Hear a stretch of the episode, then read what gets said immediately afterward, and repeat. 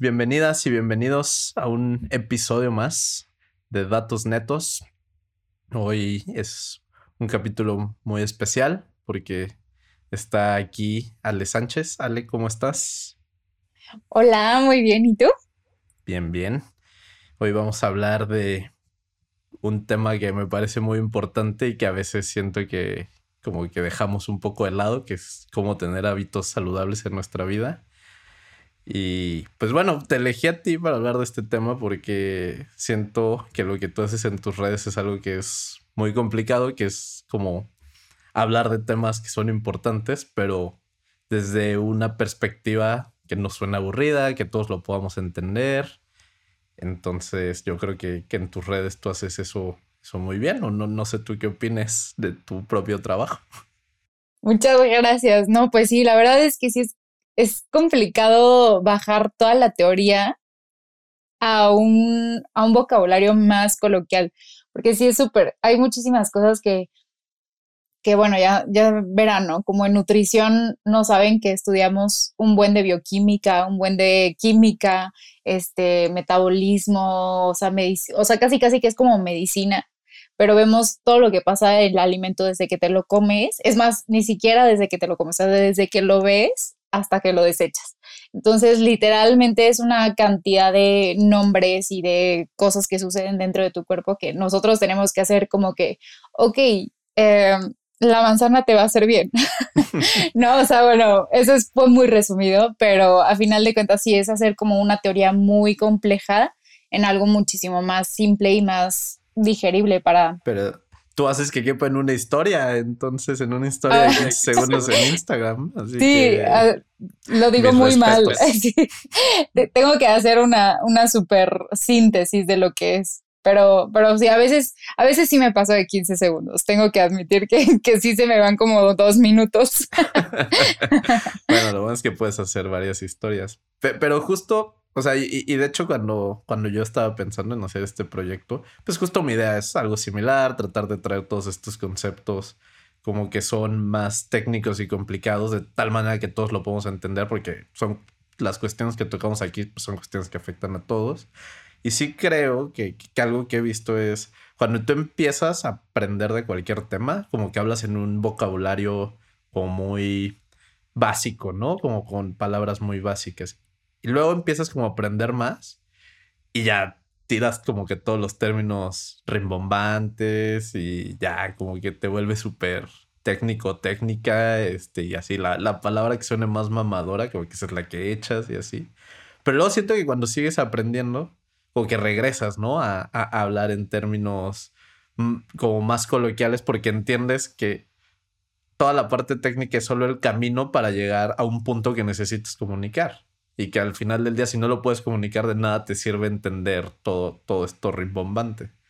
Entonces no, no, no sé si a ti te, te, pasó como que eso, que en algún punto de, tu carrera como que si hablabas en términos más así y después ya eh, cuando llegaste a las redes sociales eh, como que ya pudiste aterrizar mejor. Yo creo que a todos nos pasa, ¿no? Sabes, si, si estás hablando con otro nutriólogo, pues vas a utilizar realmente los nombres que son, ¿no? Entonces, eh, obviamente tenemos que ligar muchísimo lo que las palabras que están en boga, o sea, lo que, lo que sucede ahorita, ¿no? O sea, por ejemplo, los hidratos de carbono, pues se escucha como que, ¿qué es eso, no?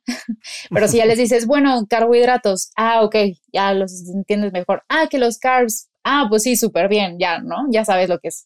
Entonces, literalmente, o sea, tienes que, que, saber como con quién estás hablando y a quién le quieres transmitir el conocimiento, porque si no, de todas maneras, o sea, si yo te estoy hablando todo el tiempo con palabras rimbombantes que, que pues nadie va a entender, pues ni siquiera van a entenderte, ¿no? Que la idea sería también, está muy padre como poder transmitir eso y por ejemplo, a mí a través de esto de redes sociales, ya me salí del tema, pero a través de las redes sociales que me he dado cuenta, esa parte de transmitir me gusta un buen y que hacerlo como de una forma de lo teórico a lo práctico y a, poder compartirlo, a que me ha creado las ganas de, ser docente, o sea, de, poder dar clases. Entonces, eh, siento, o sea, a través de lo que yo he aprendido, siento que hay muchísimo más que, ir explorando y justamente bajar la teoría a lo práctico. Entonces, siento que eso a mí nadie me lo enseñó en la carrera, por supuesto, me lo enseñó Instagram. Así. No, pues los pacientes y aparte las redes sociales, a final de cuentas. Y supongo que un poco de prueba y error, ¿no? O sea, como, que supongo que igual al principio no sabes exactamente cómo transmitirlo y un día como que lo transmitiste bien y dijiste, ah, así es. Y pues como que ya de ahí te vas siguiendo, ¿no? Sí, sí, sí, total, totalmente, sí. O sea, todo es prueba y error, definitivamente. Hay, aparte hay cosas que a unos sí le, lo entienden perfecto y otros que no, ¿no? Entonces dices como, ¿qué onda? Entonces aquí, ¿cómo hablo? ¿Cómo tengo que hablar para que me entiendan? Porque si lo digo bien, me entienden. Y si también lo digo bien de otra forma, luego no me entienden. Entonces sí, sí, es algo bien complejo.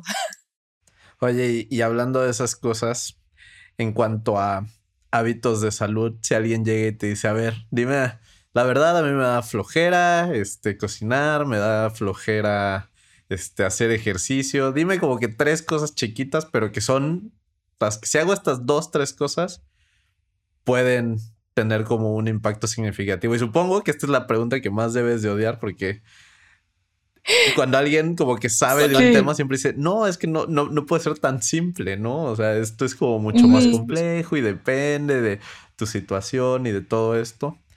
Pero bueno, si quieres elegir tomar la pregunta, como que, ¿qué respondes normalmente a esas cosas? Normalmente, eh, híjole, es que es súper complejo, definitivamente. Pero creo que, a ver, tres cosas que podrías hacer cambios de, algo como muy grande y que no puedes comer en casa. O sea, yo te diría, ok, si no puedes comer en casa, mínimo haz una comida en casa, o sea, un desayuno, desayuno en casa, ¿no? O cena en casa. Eh, si las demás comidas no las puedes controlar, controla una al menos, ¿no? O sea, desayuna diario huevo, no sé, ¿no? Este, creo que eso sería un cambio un poco más sencillo sería como otro de, igual y ahorita ya no se puede tanto por la pandemia, pero en vez de comprarte que las papitas, pues cómprate una fruta, ¿no? En vez de, en vez de todos los, de los cinco días de la semana laborales, de esos cinco, tres comete papas y los otros dos fruta, ¿no? O sea, hacer un pequeñito cambio. Este, y caminar, Así que siempre decimos que camines, pero en, o sea, o estacionate lo más lejos que puedas del lugar al que vas estacionate lo más lejos y camina un poquitito más. Entonces creo que esos podrían ser como tres consejos así como muy básicos, pero que pueden hacer un cambio mínimo. O sea, e, el, la parte de calorías en lo de las papitas y la fruta igual y no es tanto el cambio, pero sí en el consumo de vitaminas y minerales. Entonces, eh, y en la reducción un poquito de grasa. Entonces puede ser como un pequeño, pequeño cambio y y ya, eso, entre semana, creo. Oye, y, tú, este, en tus redes sociales, este, para la gente que no te conoce, pues tú eres muy activa y ya has generado como esta, yo creo que ya es una comunidad, ¿no? Que tienes de, personas que están constantemente siguiendo el contenido que, que, subes ahí y todo, pero pues tú empezaste con esto de los retos, donde básicamente eh, Digo, si quieres, tú puedes contar mejor de qué se tratan tus retos. Pues mira, yo, o sea, te voy a contar la historia de los retos, porque a final de cuentas sí es una historia. este, yo era, e, en cuanto a nutrición, creo que hay algo que todas, o la mayoría de los nutriólogos, todas y todos sabemos que es como la nutrición debe ser súper general, o sea, súper personalizada, no debe ser generalizada, ¿no?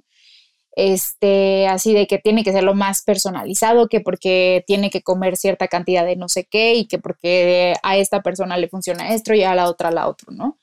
Entonces, eh, así sales de la escuela, ¿no? O sea, de que todo es personalizado, no puedes hacer grupos. Entonces, eh, yo ya cuando salí, empecé a seguir a cuentas de nutrición en Instagram y Facebook y todo esto y empecé a seguir a una nutrióloga muy buena de Monterrey que justo hacía retos, ¿no? Yo decía, yo, mi idea era como, no manches, como, ¿cómo puede ser algo así, no? O sea, eso es imposible. Y de hay de retos a retos. Entonces, eh, pues normalmente ves retos de que detox de siete días, que este, baja no sé, 10 kilos en 20 días o lo que sea, ¿no? Entonces, obviamente ya la, este, ahí tu, tu conocimiento te va diciendo así como que, a ver, esto pues sí es imposible, esto suena un poco más lógico o, no, ¿no? Entonces, yo con esta nutrióloga, pues la empecé a buscar y le empecé a, a ver todo lo que hacía y vi como que era una parte muy holística, o sea, como muy natural. Eh, pero, o sea, y, viendo su, su, cuenta, tú dices, wow, esta mujer sabe muchísimo, ¿no? Entonces hay toda una ciencia detrás de ese reto. bueno, de que ella hace retos, ¿no?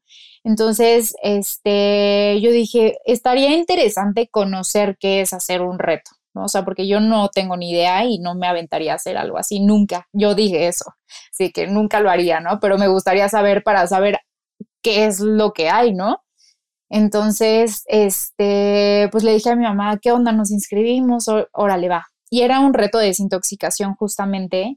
Y, ya nos inscribimos y duraba cuatro semanas, ¿no? Entonces, así de que el reto súper pesado, ¿no? O sea, muy bueno, te daban muchísimas recetas y todo súper padre. La comunidad, no sé, se inscriben como 500 personas, 800 personas a los retos, ¿no? Entonces yo decía como, wow, eso es un buen de personas y cómo le dan la atención, ¿no? O sea, todavía que es un grupo, ¿cómo da esa atención semi personalizada, ¿no? Y decía, eso está imposible. O sea, yo veo a cinco pacientes, en ese tiempo yo veía como cinco pacientes a la semana o cinco pacientes al mes. Yo decía, a veces si no me da tiempo, ¿cómo le hace? Y, y, ya, ¿no? Entonces nos inscribimos y ya súper bien y todo. Y la verdad es que a mí, yo tengo un problema hormonal. Entonces, al entrar ese reto, literalmente limpié muchísimo mi alimentación y me, me, nivelé muchísimo, ¿no? Entonces dije como, wow, esto increíble, me encantó. Este, y nos inscribimos al segundo, que era lo mismo, nada más diferentes menús, y ya, ¿no? Entonces, súper bien, la verdad es que a mí me funcionó muchísimo, pero la cocina era imposible, o sea, era de que cocinar casi frijoles diarios, o sea, no podías comprar absolutamente nada, este, o sea, nada industrializado ni nada. Entonces era bien complicado, o sea, literal pasábamos tres horas cocinando diarias. Y yo decía como, esto es muchísimo, qué horror. Entonces como que terminamos cansadas y, ya no, pero la verdad es que sí nos sirvió. Y, y, ya pasó todo un año y entonces me puse a investigar justamente de lo que es como nutrición en grupo, o sea, como nutrición poblacional. Eh, hay una rama de la nutrición que se llama nutrición poblacional, que justamente va hacia los estados, hacia comunidades, etcétera, ¿no? Entonces dije, como, ok, está padrísimo porque justo puedes hacer un reto que es una población y, y semi personalizado porque lo que yo hago con los retos es justamente con mi base de datos de pacientes saco los promedios. Entonces esa es mi población, que es la que está más cercana a mí, lo que más o menos acostumbro a ver y lo que hay cercano, ¿no? Entonces yo hice mis bases e hice mis cálculos y todo lo hice semi personalizado a mi población. Entonces, pero después empecé haciendo un reto este, en el que para mí fue como muy, muy bueno, porque fue el inicio, pero siento que también fue un fracaso para mí, porque no era lo que yo quería. O sea, para mí fue súper tenso, me sentía súper tensa de que decía, no es que me van a, me van a linchar como nutrióloga, o sea, cómo voy a hacer un reto. Mis, mis compañeras me decían como, ¿qué onda? No me apoyaban. Yo buscaba como ayuda y así que no, nadie, nadie quería. Y yo dije como, no manches, eso está, es, no sé en qué me estoy metiendo, igual y ya la regué, mejor ya no le sigo, ¿no? Entonces cuando empecé, ya que ya casi va a terminar el reto, me empiezan a escribir como este, los retadores, así de que no manches, Ale, me siento súper bien, me ha ido increíble, o sea, bajé tanto de peso, reduje tantas medidas, no sé qué, yo así como, wow, o sea, sí sirvió, ¿no? O sea, wow, qué bien, ¿no? Y, y ya, pero eso fue hace tres años.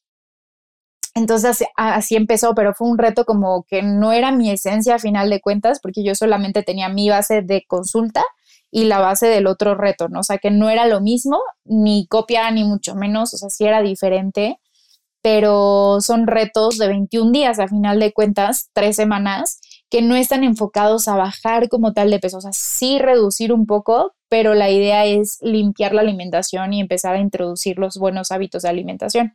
Entonces yo dije, ok, yo sí quiero meter esta parte de alimentos industrializados eh, pero de una forma consciente, ¿no? O sea, decir como que no voy a comer diario salchichas porque pues es un embutido que, que no es el mejor alimento, pero sí puedes comer salchicha una vez a la semana, ¿no? O una vez al mes o no sé. Entonces así fue como empecé y el primer año, creo que hice tres retos en el año cuatro. Y bien, la verdad, súper bien. Al siguiente año empecé a modificarlos bastante. Digamos que fueron iguales, solo cambié los menús. Entonces, y ya para el segundo año que hice como, como la, la, comparación y dije, a ver, esto me gusta, esto no me gusta, siento que tengo que meterle más cosas. Entonces hice una certificación de entrenamiento personalizado, entonces me certifiqué y dije, ok, entonces está padrísimo, vamos a meterle ejercicio. Y entonces al siguiente, al segundo año de retos ya ayudaba a las clases en vivo en, el, en los retos. Entonces hay una comunidad en Facebook de cada reto y ahí hacíamos las clases. Y, en cuanto al ejercicio, este, supongo que tú también lo aprendiste en, algún lugar, este, tomaste clases y como que replicabas los ejercicios o, de dónde sacaste esa inspiración. De, yo siempre he sido súper deportista, entonces, este, cuando, no sé, encontré una aplicación que se llama FitPass que puedes entrar a todos los estudios, ¿no? Entonces yo era fan de ir a todos los estudios de, de, ejercicio, o sea, de clases de baile, de spinning, de box, todo, todo, yo hice de todo. Entonces yo dije, estas clases me fascinan y lo que más me gustaba era la parte motivacional, o sea, yo iba porque me motivaban y me gritaban y me decían, tú puedes y venga, ¿no? ya sabes, sabes así de que de que puedes y puedes, ¿no? O sea, los, los estudios son como, parecen antros. Entonces, literal, luces casi apagadas, tres foquitos de colores y un instructor con un micrófono, ¿no? Gritándote y la música a todo volumen. Yo decía, wow, me siento en la fiesta. Eh, algo que me intriga de, esos lugares eh, es como que tienen esta parte social donde como que la gente se empieza a conocer y empiezan a, hacer una comunidad. Entonces, este es un pequeño paréntesis porque que el tema es eh, el, de los retos, pero ¿qué, opinas de eso? O sea, ¿sí, sí, sí crees que esa parte social como que también motiva a la gente a, a mantenerse yendo? Yo creo que sí.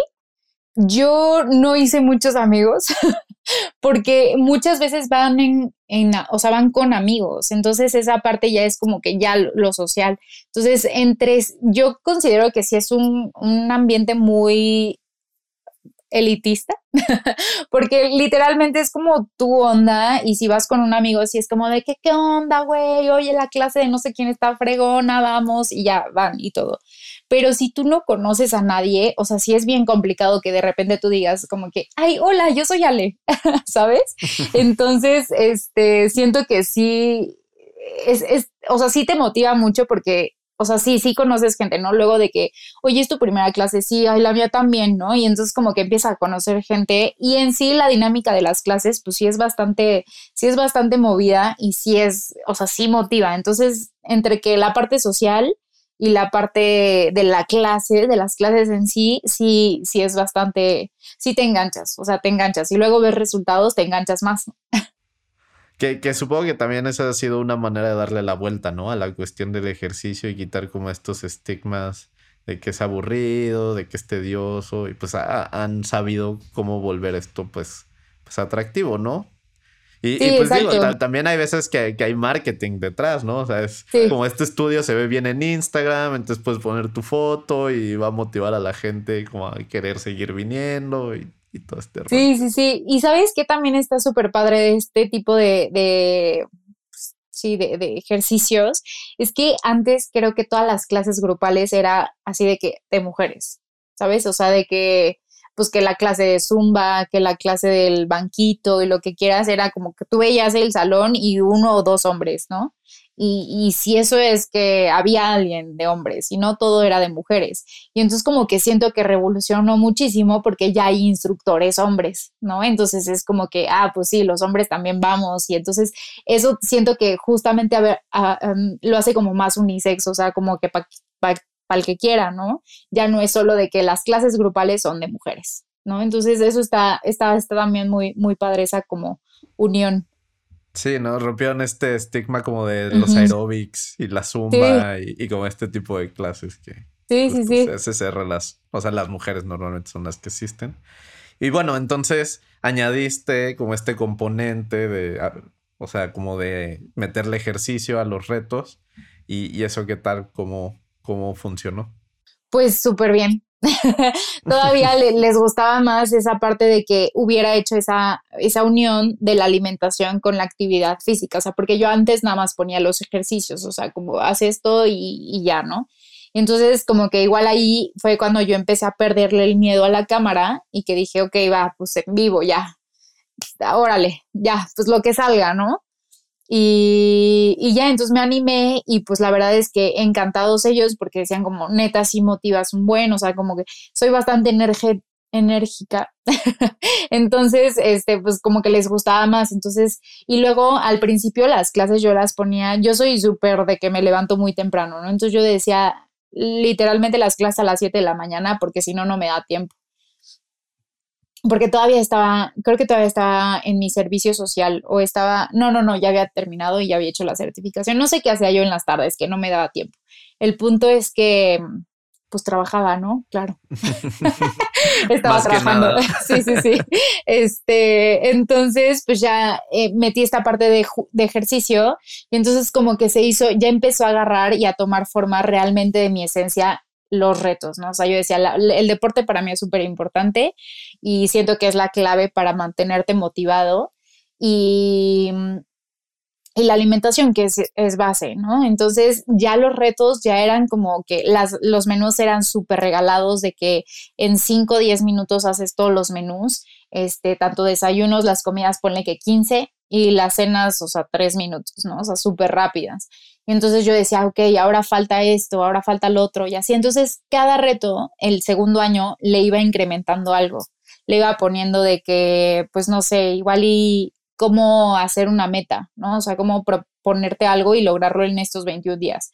O ponerte a meditar, y yo les mandaba las ligas, ¿no? De, de meditación y todo esto. Entonces, cada mes iba cambiando algo. El segundo año hice siete retos en todo el año. Entonces, pues bastante bien, ¿no? Y, la verdad es que la gente, o sea, de repente hay muchos y de repente son poquitos y de repente son muchos y de repente son poquitos. Entonces es como muy variable. ¿Y, de qué crees que depende eso? supongo que, no sé, en enero este, la gente está más en como con esta inercia de, ah, sí, nuevo estilo de vida. Pero, por ejemplo, en otras épocas del año, ¿por qué crees que, varía? Cambia muchísimo justo por eso. O sea, siempre en nutrición la mayoría es como súper estacional. O sea, es de que enero, febrero, un montón de gente, luego marzo, más o menos, entre marzo y abril, depende de Semana Santa, y luego junio, julio por verano, y luego ya solamente los que realmente están motivados. y ponle que muchos empiezan como en noviembre otra vez, porque dicen, no manches, ya va a ser año nuevo y no hice nada, ¿no? Entonces ya es como que dicen, ok, sí, último mes, últimos dos meses y sí puedo, ¿no? O antes de Navidad para destramparme en Navidad y no empezar mal el año. Entonces, como que son las temporadas, principio de año es temporada fuerte mediados un poquito y finales prácticamente ¿Y a ti te gusta trabajar más con cierto grupo? O sea, porque supongo que son, o sea, tienen características muy distintas, porque tal vez justo como dices, las y los de noviembre son como más enfocadas, motivadas a, como realmente hacer algo y tal vez la banda que te llega en enero te llega en condiciones terribles después de, las fiestas. Entonces, ¿crees que, que son retos distintos para ti? Sí, sí, sí, sí, siento que sí son diferentes. Y sí me, me, me, gustan mucho los de enero porque entran con un buen de motivación. Entonces están como que participando mucho y así como que están muy interesados. Y los de noviembre son un poco más tranquilones, o sea, como que no traen el rush de año nuevo, ¿sabes? De que, ay, sí, venga, ya, ya empecé año nuevo, vida nueva, lo que quieras. Y los del año anterior son como, ok, sí puedo y, y están más concentrados, pero no es como, o sea, están concentrados, pero la motivación es muy diferente. Entonces, sí cambian, sí cambian muchísimo las personas como dependiendo del año, sí se nota muchísimo y sobre todo cuando hace frío son también más tranquilitos. Cuando hace más calor como que le entran más. O sea, sí, sí se siente, sí, hay muchos, hay muchos cambios. No he hecho estudios, pero ahora que lo mencionas, voy a estar anotando como un poquito más, prestando más atención a esto. es interesante. y, justo eso se me hace interesante. O sea, ahorita continuamos con la historia de los retos, pero eh, pues al final del día, eh, estudiar nutrición no trae un camino, pues muy, digamos que enfocado en matemáticas. Sabemos que matemáticas y estos cálculos y lo que sea, pues tiene que ver con todo, pero seguramente cuando elegiste este camino no estabas pensando como, ah, lo voy a hacer porque quiero hacer un montón de matemáticas, pero qué tanto como que haces esas cositas como de voy a detectar estos patrones, voy a anotar todo y de ahí ya después como que me regreso y veo qué onda. Sí, sí llevamos estadística y bioestadística y epidemiología, entonces sí, sí llevamos dos años, bueno, al menos en mi, en mi carrera, o sea, en mi escuela, sí llevamos dos, tres años y toda la tesis, que es un año completo, bueno, servicio social, que es un año completo. Entonces, eh, de que sí, sí, sí sabemos, o sea, es súper, no me gusta. me queda claro que, que sabes, más bien mi pregunta era como que, ¿qué tanto te gusta y qué tanto lo haces en el día a día? Como de decir, voy a detectar estos patrones, voy a ver qué onda no me encanta porque sí es bien complicado. este, pero sí es súper, o sea, sí, sí me, sí me gusta, me llama mucho la atención, pero sí, no sé, no lo hago mucho. O sea, por ejemplo, saqué lo, de los lo de los promedios y todo eso, o sea, ya sé, el promedio es lo más básico, pero a final de cuentas hice literal el estudio de mi población. Entonces, a final de cuentas, ahí sí hice como una estadística completa eh, para poder detectar justamente y sobre todo ver cuántas personas, algo que, que siguió saliendo dentro de los retos y que ya es como al programa que llegó este año, es justamente que al inicio mucha gente busca como desintoxicarse también, o sea, como que bajar mucho más de peso y desinflamarse.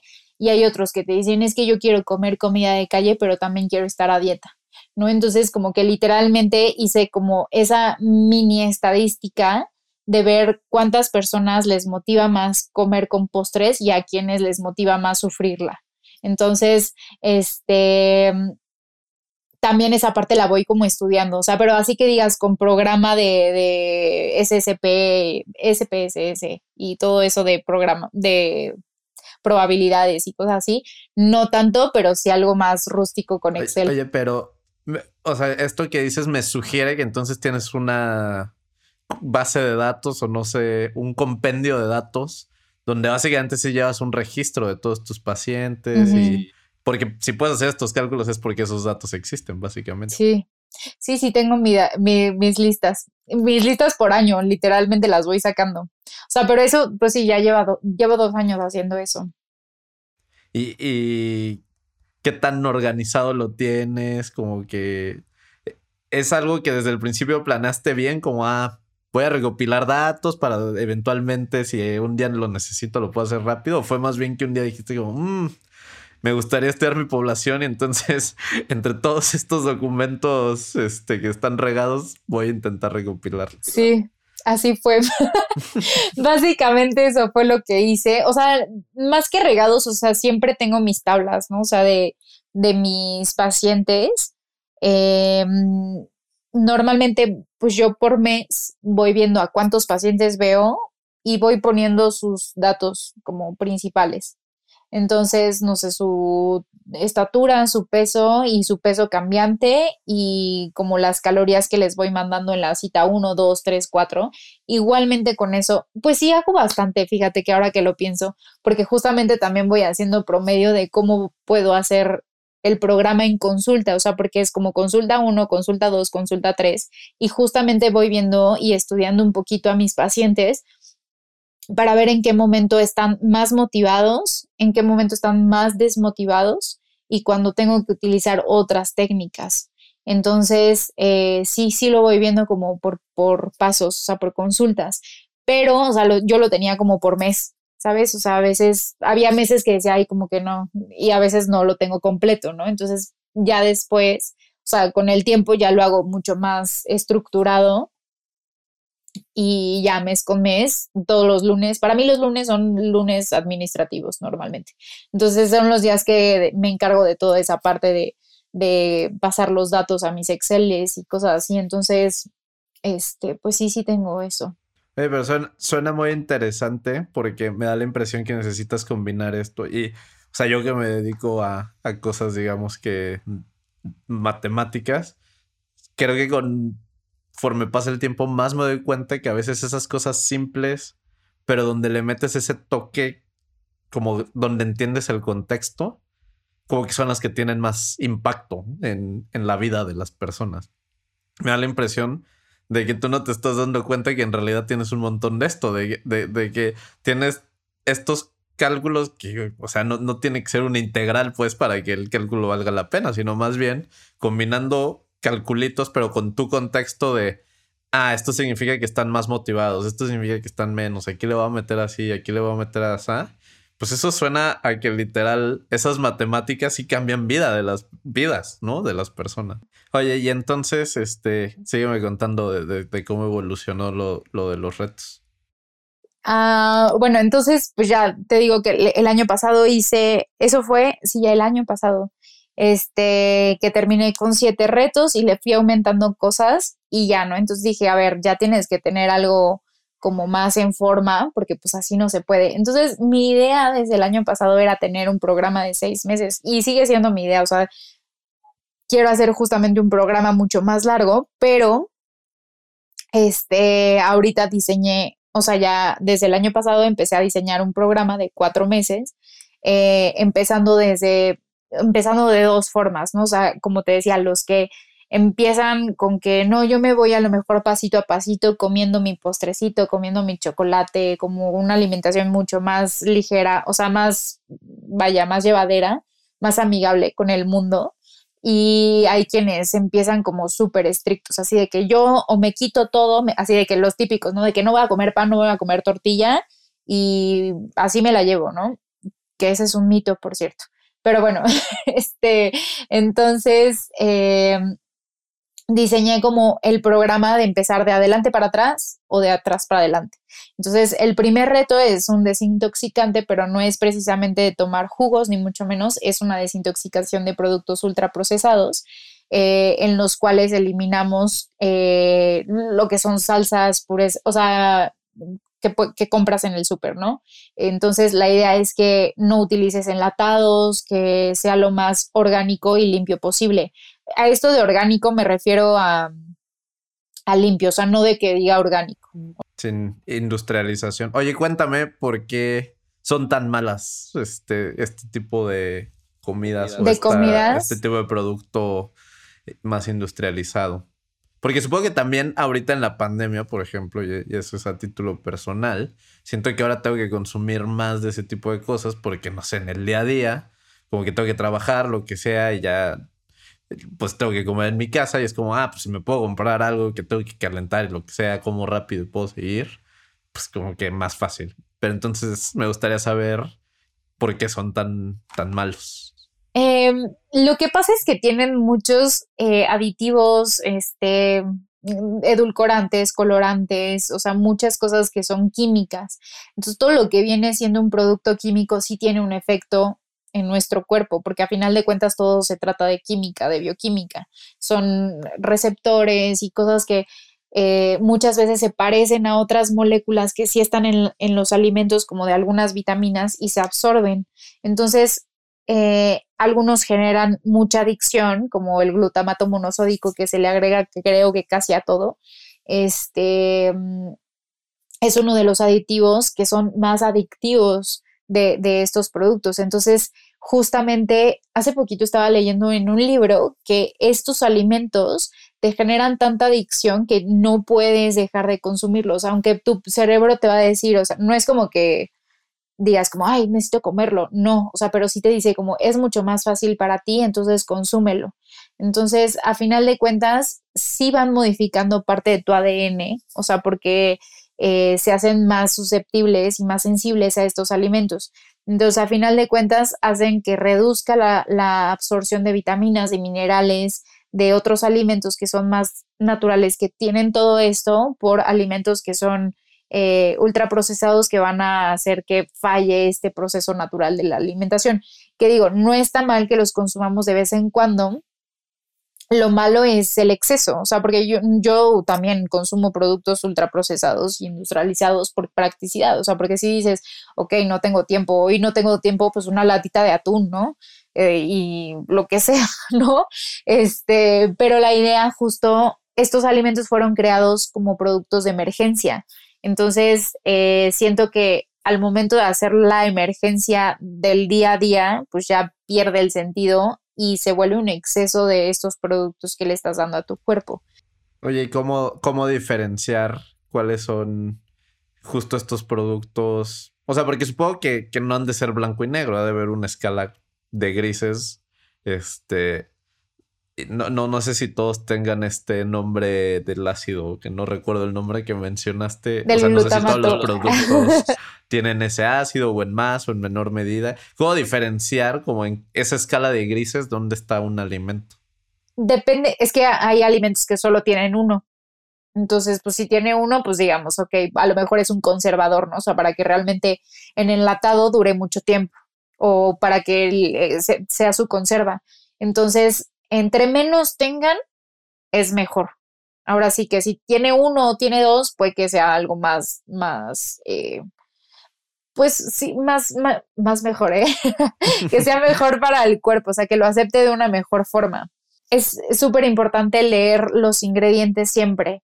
Entonces, cuando tú veas, porque ahorita ya, no sé, vas a la, a la parte de mayonesas y hay 150 mayonesas diferentes, ¿no? Entonces, lo que vas a hacer es leer los ingredientes de que las que tú digas, ah, esta es la que más me gusta, pues lees los ingredientes y nada más ve cuántos ingredientes tiene. Normalmente lo que yo les lo que yo les recomiendo a mis pacientes y a los retadores y en sí en general es que si un producto tiene 10 más de 10 ingredientes, pues ya de plano lo dejas. Si tiene 10 ingredientes y de esos 10 ingredientes 5 mínimo no los puedes leer fácilmente, déjalo, porque pues probablemente son puros químicos y, ya, ¿no? Si son cinco ingredientes y dentro de los primeros tres tiene algo que tenga que ver con dextrosas, maltodextrinas o algo con X, déjalo porque todos esos son sustitutos de azúcar que son no calóricos, que está bien en cierto punto, pero su exceso pues ya no es, no es lo mejor, te modifica. Algo que también se me pasó mencionar es que modifican muchísimo la, flora. Entonces, eh, la parte de, los, de la, microbiota, que son los, los bichitos que viven en nuestros intestinos que nos ayudan a digerir, a, a, poder absorber las vitaminas, minerales y limpiar nuestro, nuestros intestinos y a desintoxicarnos este, se modifica muchísimo, entonces provocan inflamación y provocan otros gases que no deseamos, o sea, gases intestinales que inflaman un montón, entonces vives con una inflamación de por vida. Bueno, bueno saber eso, porque normalmente yo solo veo las calorías y ya simplemente como, ah, qué tan calórico es este alimento. Ah, no es tanto, sí puedo vivir con esto, pero no sabía, por ejemplo, eso de los ingredientes y se me hace muy buen tip. Bueno, y entonces me estabas contando los retos que, tienes ahora, como estas dos visiones de ir de menos a más y de más a menos. Ajá, entonces justo en el primero es eso, buscar una desinflamación total. Entonces, literalmente en esos 21 días en los cuales limpias tu alimentación de estos productos y que yo les digo, ok, vas a cocinar un poquito más porque tú vas a hacer tus salsas. Obviamente no les pongo salsas todos los días, ¿no? O sea, no te va a poner tinga de pollo, sopa de tortilla y cosas así que dices, ok, diario tengo que cocinar un puré de jitomate. Pues no, qué flojera, yo no lo haría. Entonces se los pongo de vez en cuando, pero pues ya les doy las recetas de cómo hacer tu caldillo, tu puré de jitomate, tu salsa verde, tu salsa roja, todas las salsas para que lo puedas hacer. Entonces les pongo siempre notas así de que en domingo, fin de semana, cocínate todo esto que vas a usar en la semana. Y entonces ya para que sea tus conservadores, o sea, tú ya lo hiciste y, y, ya. Entonces en la semana nada más agarras, sacas un pedacito y lo vuelves a guardar, ¿no? Entonces, y te aguantan, te aguantan normalmente dos, dos semanas. Entonces, la idea del primero es eso, desintoxicarte de esos productos. Tu cuerpo no se tu cuerpo diario se intoxica todas las noches, se desintoxica. Entonces, la idea es ayudarle a tu cuerpo a no meterle más toxinas para que se encargue realmente de desintoxicar lo poco que quede. Y eh, en el primer nivel eh, tampoco hay lácteos. Los lácteos sí son buenos, no quiere decir que sean malos, solamente son uno de los alimentos que más producen inflamación. Entonces también me gusta quitarlos de primera instancia en, en, esos retos y el azúcar. El azúcar se, se va por completo. Entonces de repente les pongo miel a veces, pero es como el único azúcar que les pongo y los sustitutos también. Y esto del azúcar es simplemente para limpiar el paladar y limpiar el cerebro prácticamente, para darle un reset de que no necesita tener azúcar todo el tiempo. Entonces eso hace ¿Qué que... Tan adictiva, ¿Qué tan adictiva es el azúcar? El azúcar. Porque siempre escucho que es muy adictiva y yo también lo pienso como, para mí es muy difícil dejarlo, pero no, sé si es porque literal genera adicción o simplemente, más bien mentalmente, asocio azúcar y felicidad. Eso, justo esa es la adicción. Justamente eh, es lo mismo que, de hecho, o sea, hay varios estudios en los que realmente comparan el azúcar con la cocaína y de hecho el azúcar es más adictiva que la cocaína. Entonces, imagínate la magnitud de la adicción que es el azúcar. Y esto justamente es porque genera esas endorfinas en tu cerebro eh, que te dan la felicidad.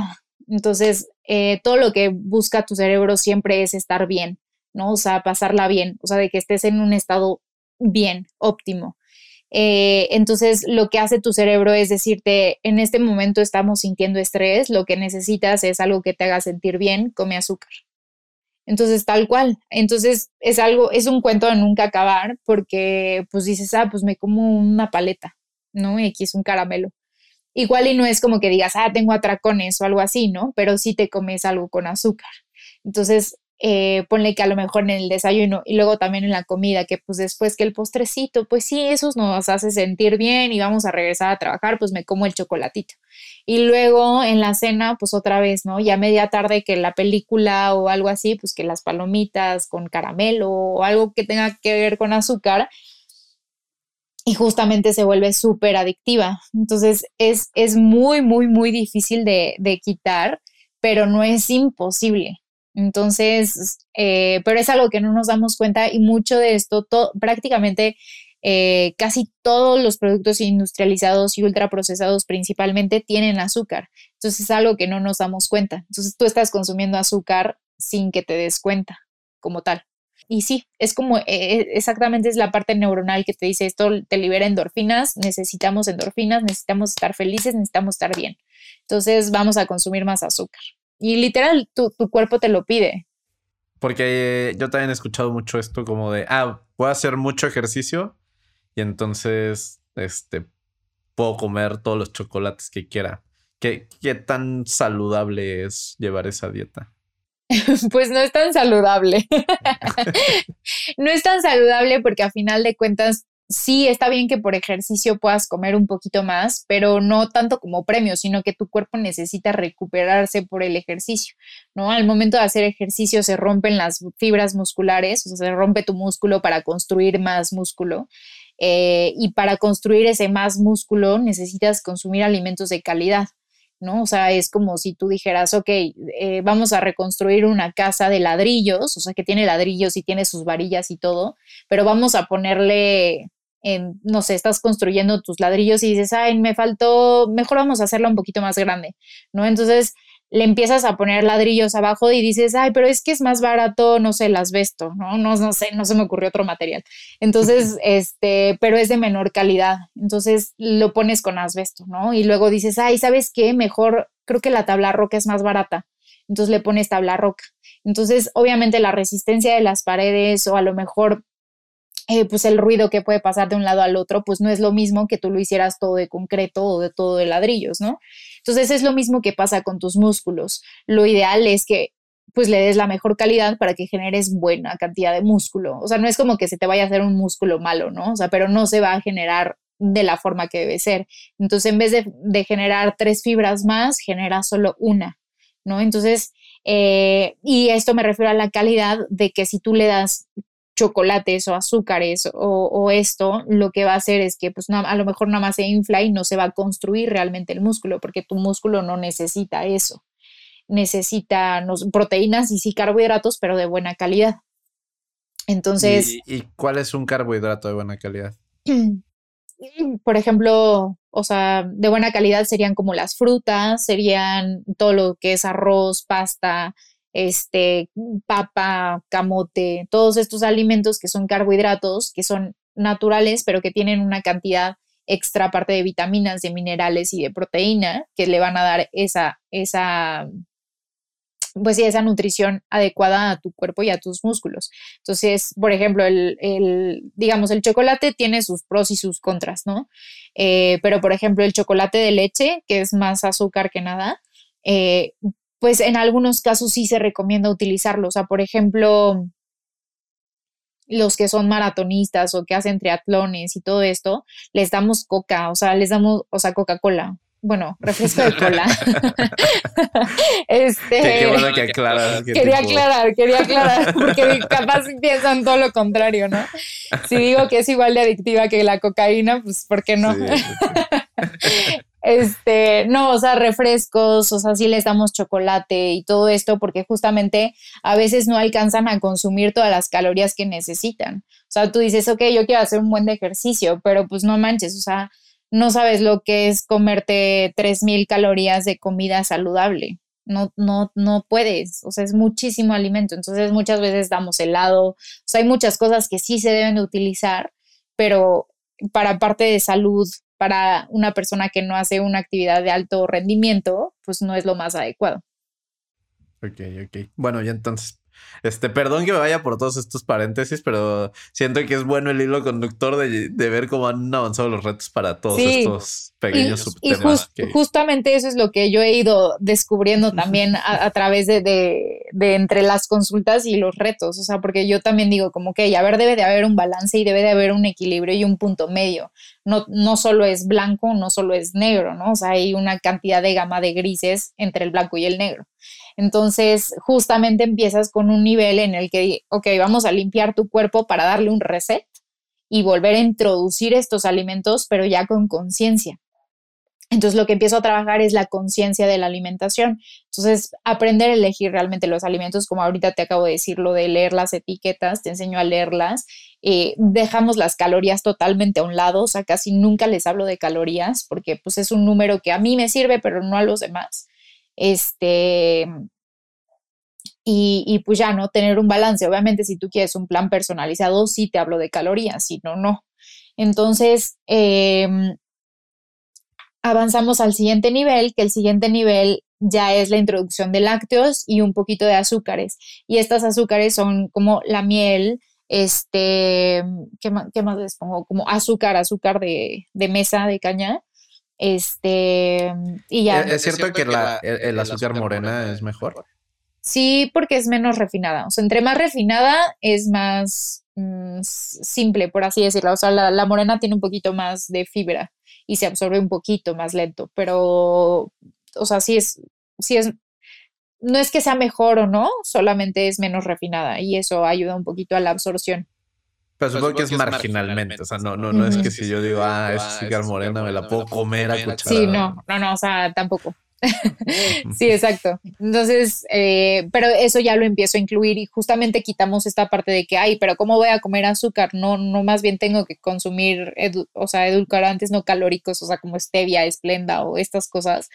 Y es como, no, o sea, pues lo puedes consumir, es que no tiene nada de malo comer azúcar, de hecho es muy bueno.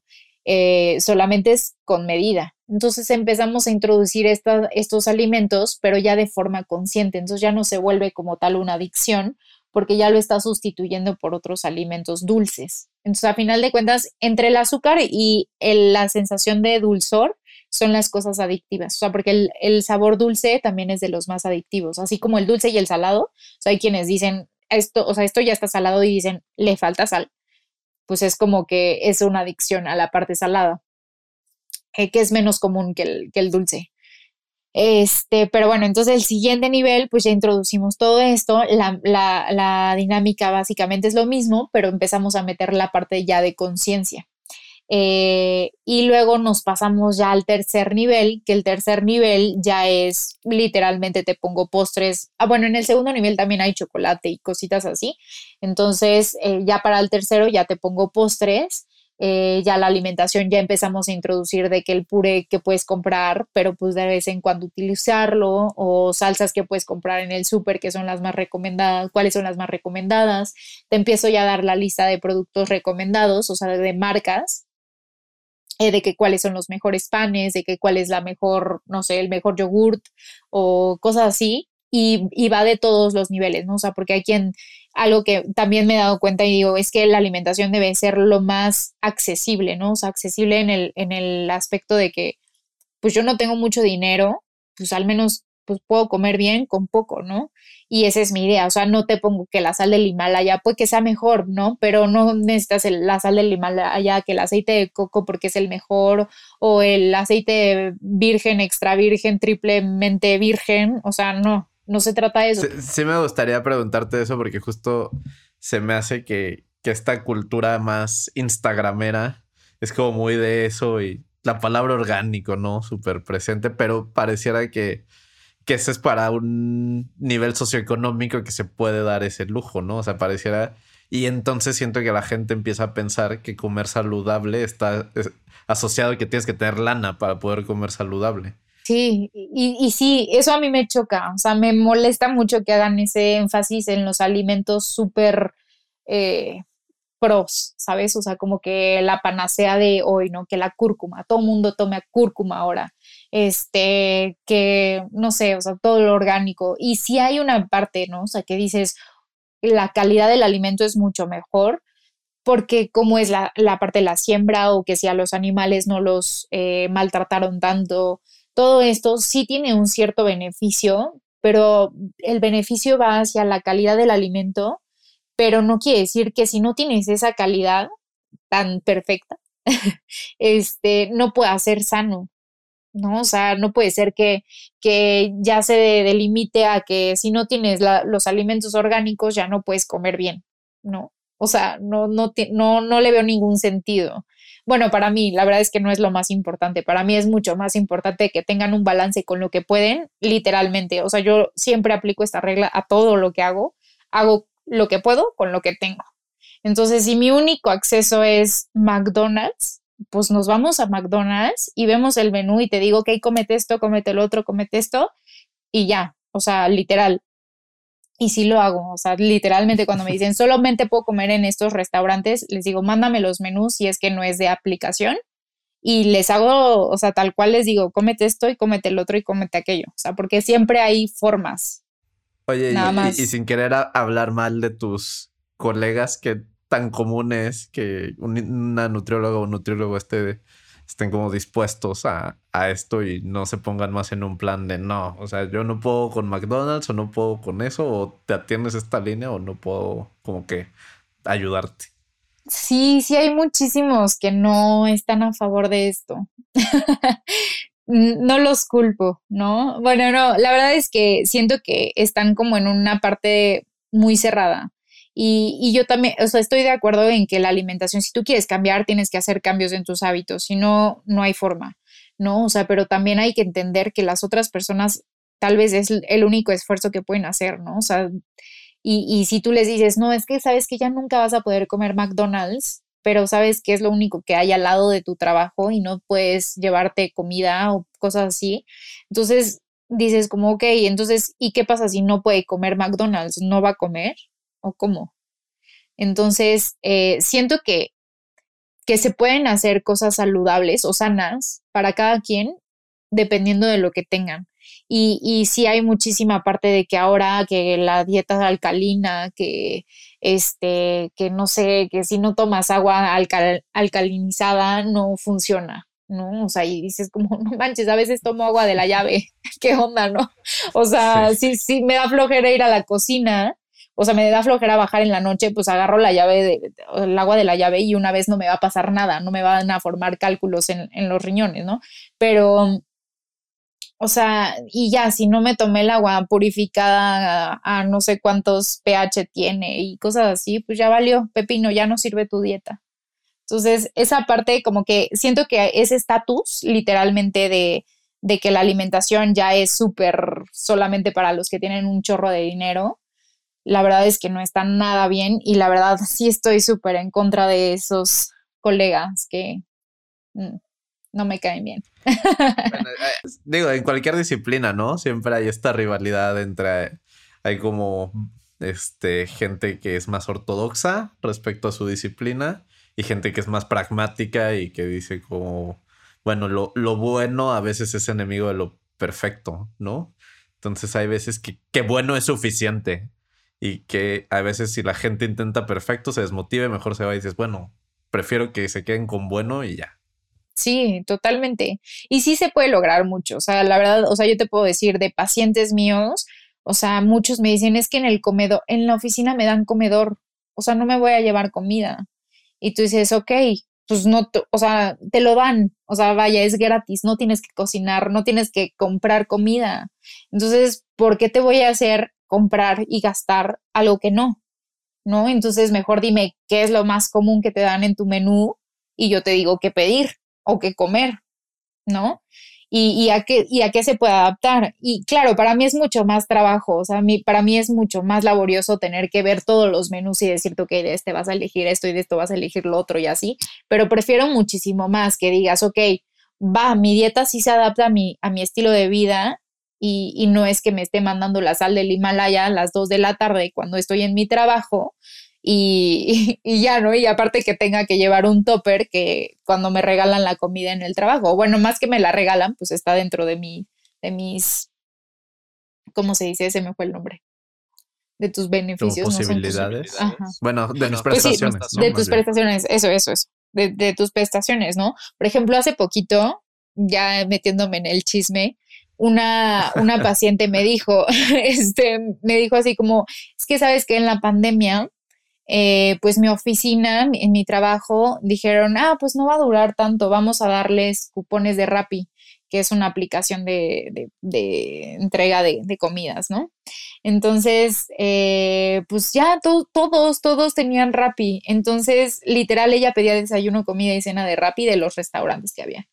Entonces, literalmente dijo como, ok, em, tengo que empezar a hacer algo diferente porque si quiero no subir tanto de peso, pues tengo que dejar de pedir o pedir algo bueno. Entonces, imagínate también, o sea, si tienes la, el acceso abierto a todos los restaurantes, imagínate.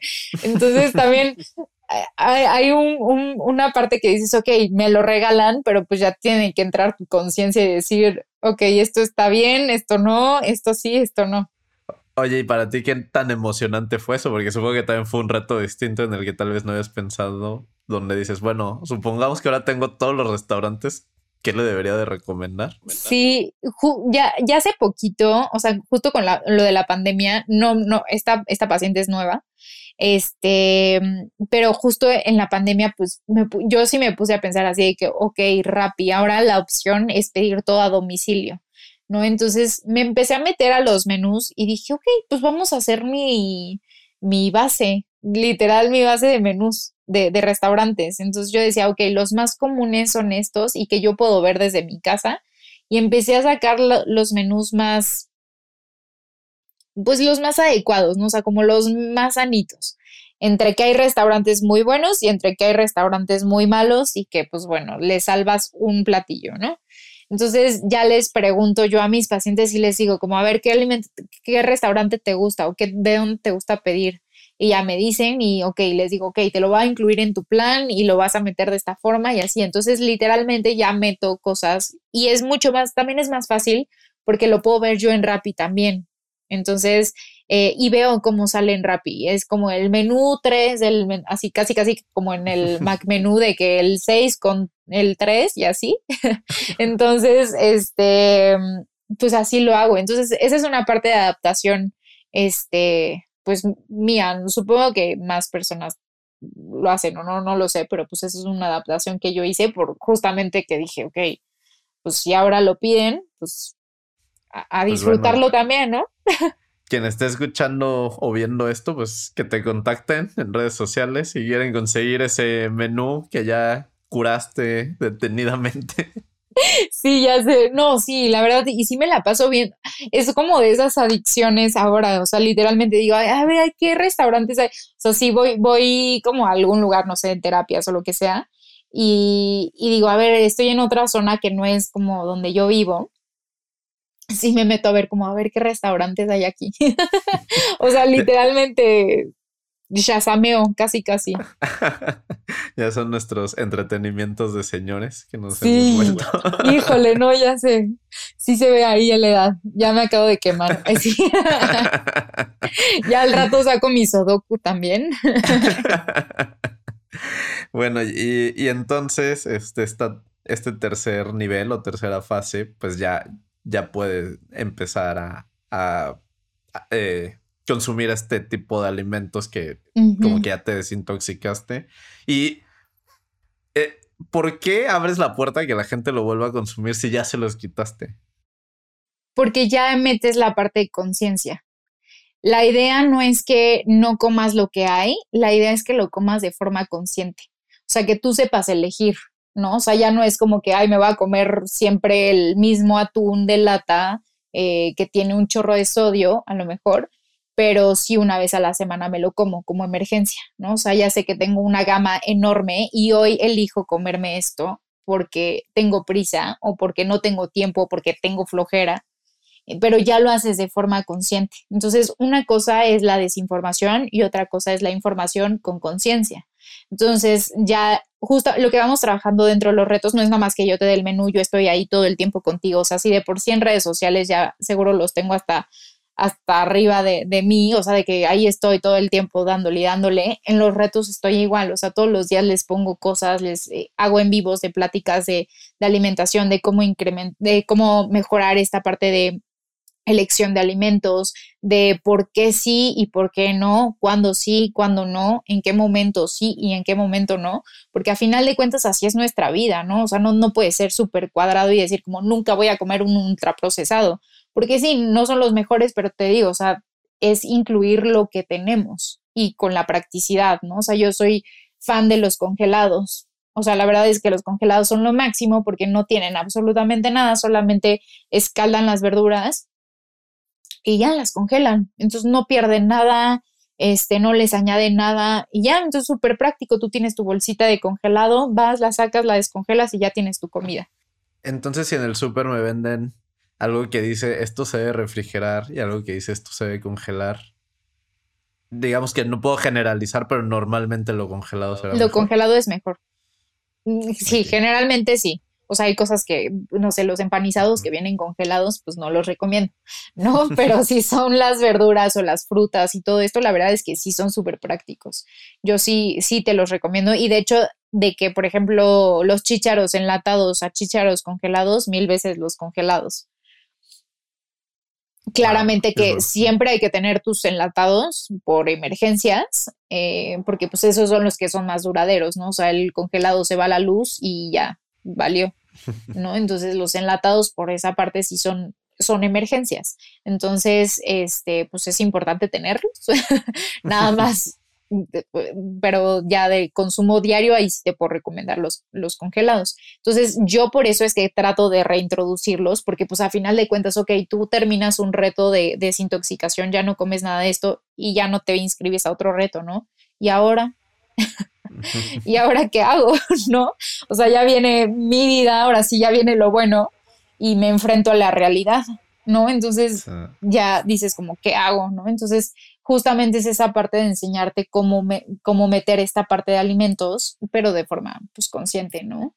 Entonces, todavía del 1 al 3 prácticamente todo es de casa, o sea, ya pasamos de lo, de lo 100% natural, por así llamarlo, a lo semi 100% natural, a lo ya semi de que ya no es todo natural, ya puedes eh, incluir de todo. Y llegamos al cuarto nivel, que sería como el último, o el primero si quieres empezar de atrás para adelante, este, en donde justamente ya hay intercambio de alimentos con restaurantes o con productos de, calle, de mercado, de lo que quieras, ¿no? Entonces, eh, dentro de los, de los menús yo subrayo o, si sombreo más bien las casillas que puedes intercambiar por otros alimentos, ¿no? ¿Y qué son estos otros alimentos? No son ensaladas, son este, literalmente tacos, tamales, pizzas, este, crepas, o sea, te pongo una lista extensa de lo que puedes pedir, lo que quieras tú pedir, siempre y cuando eh, pues todo el menú lo sigues con, este, siguiendo al, al pie de la letra, ¿no? Entonces, justamente llegas como a la parte en la conclusión de, de, unir todo tu ambiente, ¿no? Todo tu entorno, o sea, porque no es como que nunca en la vida más vas a consumir o nunca vas a ir a comer una pizza, ¿no? O sea, es como, que sí me puedo comer una pizza, pero entonces quitas el mito de que si te comes una pizza ya rompiste la dieta y empiezas hasta el siguiente lunes. Pues no, o sea, claro que puedes comerte una pizza o una hamburguesa o unos tacos y, y ya te los comiste, disfrutaste y al día siguiente pues sigues con tu estilo de vida, o sea, ya es un estilo de vida, ya no lo ves como una dieta, o sea, porque ya no te pesa. A final de cuentas las dietas y todas, eso sí, algo que me preguntaron hace poquito, es como, bueno, pero en uno bajas más que otro, ¿no? Y yo así de, no, en realidad es que todos tienen las mismas calorías, solamente lo que varía son la calidad de los alimentos. Entonces, puede que en uno bajes más que en otro por la desinflamación, porque a final de cuentas la inflamación, el aire sí pesa, dentro de tu cuerpo sí pesa. Entonces, este, pues solamente se estarían como la diferencia de la calidad de los alimentos y la inclusión de lo que hay eh, en la calle con lo que hay y puedes hacer en tu casa. Entonces ese es mi, gran programa. Ya ahí ya sientes que la gente ya está lista para que vuelen solas y Exactamente. este, ya salen del nido y pueden reintegrarse a la vida. Exactamente, justo es como llevarlos de que gateando, caminando, luego ya corriendo y luego ya vuelas totalmente. Oye, ¿y todo, todo esto va simultáneo con ejercicio? ¿Y el ejercicio también va mutando o, el, ejercicio es más constante? El ejercicio es un poco más constante, siempre lo voy, lo, o sea, es constante en cada reto, pero cada semana va cambiando. Entonces, como duran tres semanas, la primera semana es como algo mucho más ligero, la segunda es un poquito más pesado y la tercera semana es más pesado. Pero a final de cuentas sigue siendo como para, o sea, básico intermedio, o sea, nunca llegamos intermedio avanzado.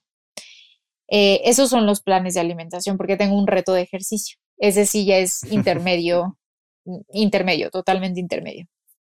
Ok, oye, y mencionaste al principio que como que un conflicto que tenías es que estaba muy estandarizado, este, como que el plan, como que has ido como segmentando o, sigue siendo como algo que aplica para quien sea, porque supongo que hay, que hay características como eh, generales como el sexo de la persona o la edad de la persona. Eso, eso como que varía en, los retos o, es como lo mismo para todos?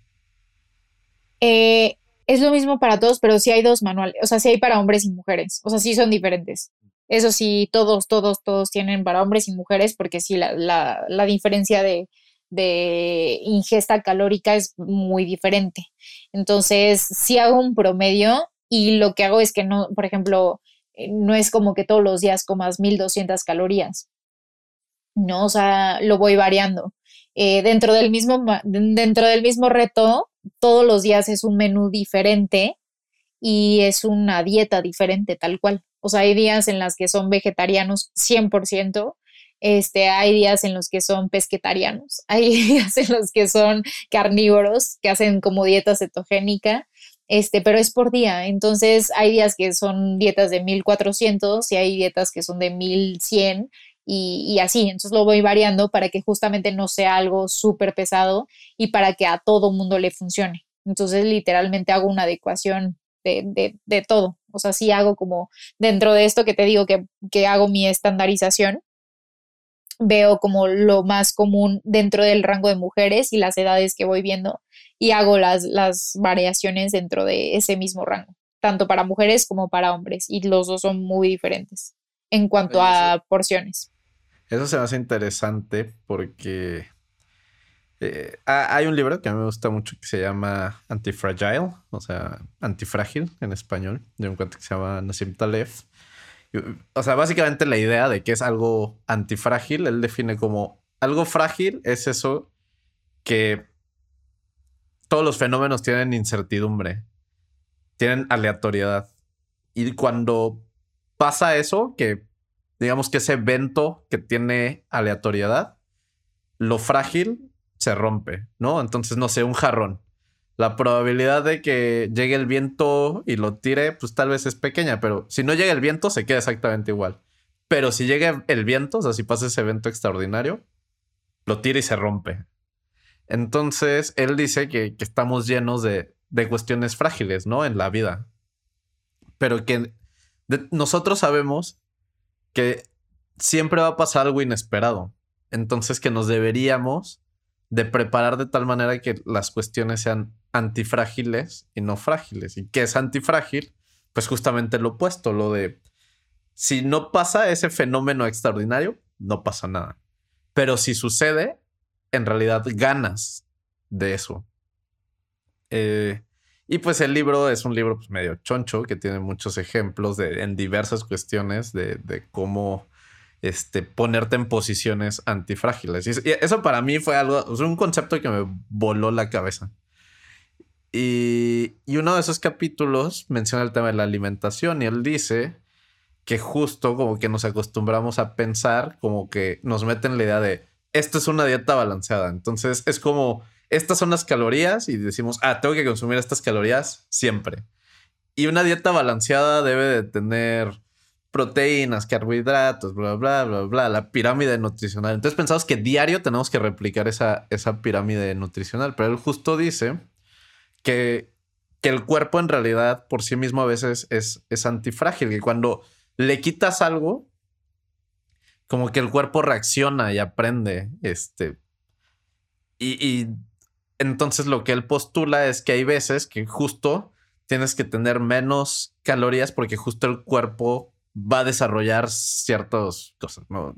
Yo, yo soy un ignorante de estos temas, pero que hay días que entonces le pones lo, como más calorías del, del promedio y entonces ahora vas a activar otras cosas del cuerpo.